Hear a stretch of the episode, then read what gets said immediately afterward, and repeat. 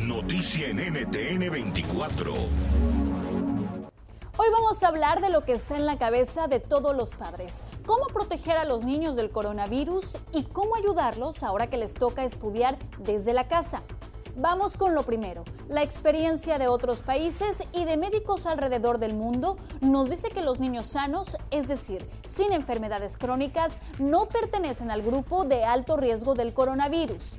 Ahora bien, eso no quiere decir que los niños no puedan enfermarse con COVID-19.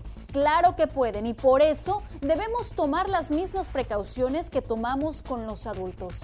La buena noticia es que en los niños la enfermedad se manifiesta de forma más leve. Pero el reto no es solo cuidar de su salud, también debemos acompañarlos y protegerlos para que entiendan los riesgos del coronavirus sin generar pánico.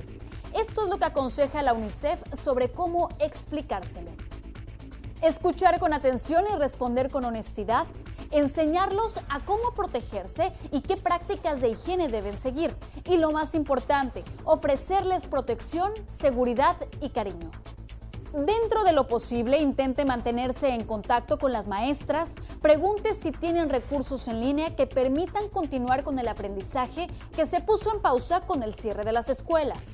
Haga un horario que ayude a los niños a organizarse y les permita combinar actividades académicas con momentos libres. Tenga paciencia con ellos y también con usted mismo. NTN 24, el canal internacional de noticias con información de interés para los hispanos en el mundo.